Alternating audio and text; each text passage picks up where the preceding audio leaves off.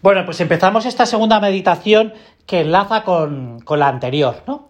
Y lo primero que quiero hacer es eh, dirigirme a las familias del colegio Guadalimar, del que soy capellán, ¿no?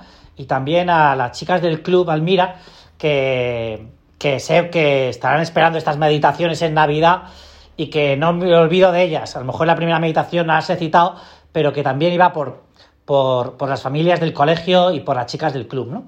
Bueno, pues, eh, ¿cómo pedimos, no? ¿Cómo pedimos, cómo pedimos la venida del Señor, no? Bueno, es muy interesante esto porque seguramente muchos de nosotros lo habremos experimentado muchas veces, ¿no? El cómo pedir, ¿no? Y yo he visto, y seguramente a lo mejor, pues esto es una experiencia que has vivido tú también, ¿no? Como hombres y mujeres con lágrimas en los ojos han pedido, pues, una gracia, una ayuda del cielo. ¿Cómo pedimos, no? ¿Cómo pedimos? ¿Con qué intensidad pedimos, no? Vamos, yo he visto a hombres muy maduros pidiendo, pues arrodillados en la cama de un hospital, pues que su mujer se curara, ¿no? Y lo he visto con mis ojos, lo he visto con mis ojos. Y he visto como una niña con 14 o 15 años, pues ha venido a la capellanía del colegio diciéndome, don Fernando, por favor, pida por mis exámenes, ¿no? Por el examen de matemáticas, ¿no? Bueno, pedimos, pedimos, pedimos. ¿Cómo pides? ¿Cómo pides esta gracia tan especial para ti que es la venida de Jesús? ¿Cómo la deseas? Al responder a estas preguntas, nos vamos a formular otras, ¿no? Nos vamos a formular de qué queremos ser liberados. ¿De qué queremos ser liberados? Me ha gustado mucho, me ha gustado mucho, perdona, eh, una cosa que me ha contado recientemente una persona, ¿no? Que es, eh, que es que lo único que es propio del hombre es el pecado, ¿no? Y esto es a veces una cosa que nos apropiamos y no nos queremos liberar de él. ¿De qué quiere ser liberado el pueblo elegido? ¿Por qué pide la llegada del Mesías? Pues realmente porque está sometido. Está sometido en estos momentos al pueblo romano. Está sometido. Y nosotros tenemos que pedir esa ayuda porque estamos sometidos a, un gran mal. Al gran mal, por ejemplo, del pecado. Estamos sometidos al gran mal del pecado. Que nos esclaviza, como estaba esclavizado el pueblo de Israel por los egipcios. Y cómo pide la venida de es el Mesías que aparece en el profeta eh, Moisés, que es el que les libera, el que les lleva, ¿no? Ahora, eh, Isaías que lo clama, clama, rasgarás el cielo para bajar a la tierra, pues lo que está pidiendo es eh, ser liberados de la miseria y los defectos, ¿no? La respuesta es fácil si, si, si nosotros mm, acudimos a la profundidad de, del portal y, vemos quién vive en el madero, vive, quién vive en el salario, quién, quién muere en el madero. Es súper bonito pensar que Jesús desde el primer momento se entrega a los hombres, como se entrega en la Eucaristía. Es cuerpo entregado, sangre derramada. Es decir, nosotros tenemos que mirar mucho cuando vayamos al portal, cuando tú mires al portal, eh, mira a, a, Jesús que se entrega, que se te entrega a ti, a ti, que tienes a lo mejor 15, 16, 17 años, Jesús que se entrega a ti, con su cuerpo, con su alma, con toda su divinidad. Qué bonito es esto.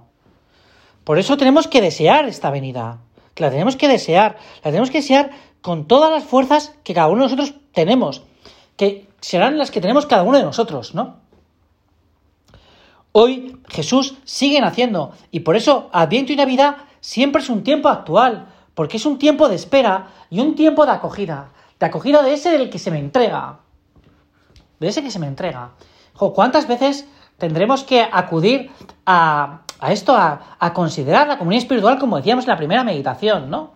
Señor, yo quisiera, yo quisiera, Señor, recibiros. Quisiera, Señor, recibiros. Ese que se me entrega a cada uno, ¿no? Tiempo de espera y de acogida. Porque lo que se esconde entre tablas o piedras de una cueva es el mismo lugar que la plata y el oro de los tabernáculos hoy nos custodian a Jesús. El paraje donde lo invisible se esconde en lo aparentemente visible. Un niño o un trozo de plan. O un Esto es la encarnación. O un trozo de pan. Esto es la encarnación. Por eso, eh, por eso la Eucaristía es sacramento. Sacramento que es misterio. Como es misterio la Navidad. Por eso eh, te decía en la primera meditación, y te invito a que la hagas ahora, en que te metas mucho en el portal. Pero que te metas en el portal sabiendo que El portal es el sagrario, la casa del pan. Si no lo vas a, no lo vas a entender mucho.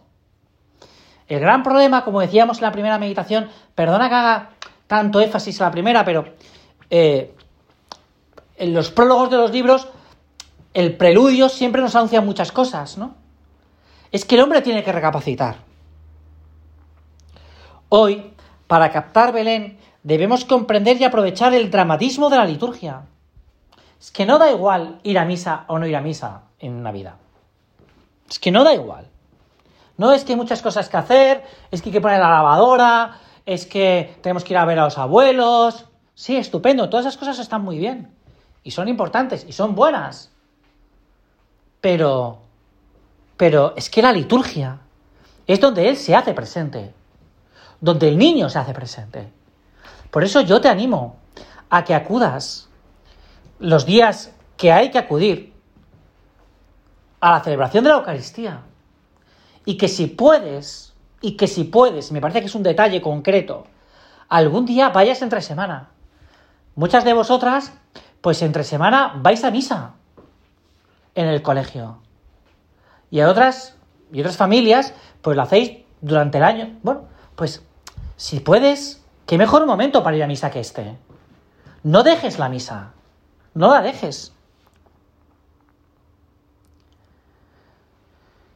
La liturgia es ciertamente una representación, pero no una farsa. Es decir, la liturgia nos hace vivir la historia. La presencia es diferente, pero la realidad es la misma. Lo que era visible en nuestro Salvador ha pasado a sus misterios. Es que Cristo se hace presente, Dios se hace presente. Y entramos en un concepto que es súper importante en la Navidad. La presencia. La presencia. Jesús está presente. Dios está presente en ese niño. Es que Dios es ese niño. Por lo tanto, eh, tenemos que entrar mucho en este misterio. Tenemos que entrar mucho en el misterio de, de la Navidad mirando la Eucaristía.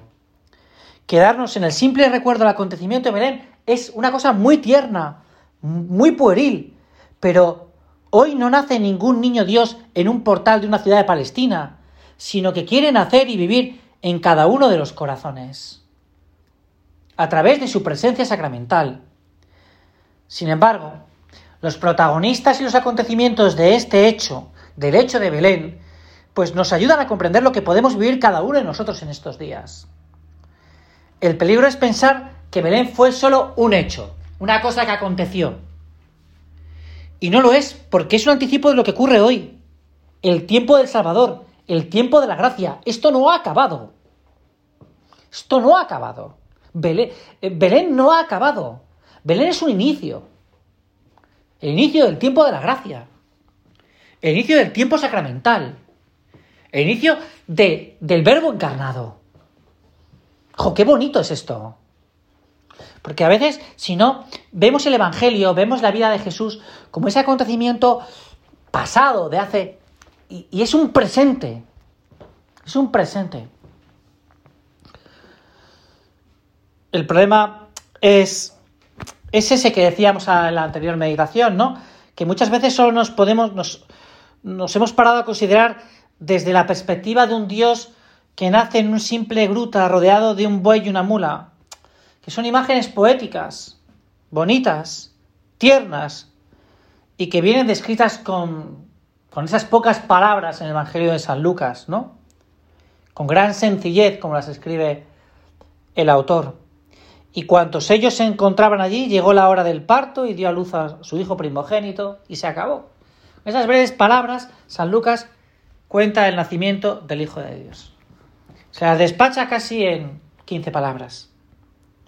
Esos son dibujos tiernos, pero simples, que no nos pueden distraer de lo verdaderamente importante, que es que Dios se hace hombre por amor a cada uno de nosotros, a cada uno de los hombres la encarnación y el nacimiento del Hijo de Dios no es, no es un hecho eh, para todos, sino para cada uno. Porque Dios ama a cada uno. Por lo tanto, me tengo que parar. Me tengo que parar y recapacitar ante esta realidad y ver, ¿qué es esto para mí? ¿Qué es Belén para mí? ¿Qué es Belén para mí? Bueno, vamos a terminar ya porque han pasado los 10 minutos. Eh, la verdad es que van a ser más meditaciones de lo que yo pensaba porque eh, no hemos terminado el primer capítulo y ya llevamos dos meditaciones, ¿no? Pero yo quería decirte que, que de verdad, que te prepares, que prepares el alma y el cuerpo para recibir a quien más te ama. Y te voy a dar un consejo que te pueda ayudar. Repite estos días, antes del 25, muchas veces, ven Señor, no tardes, no tardes en entrar en mi corazón, que quiere ser tuyo. Muchas gracias y hasta la próxima.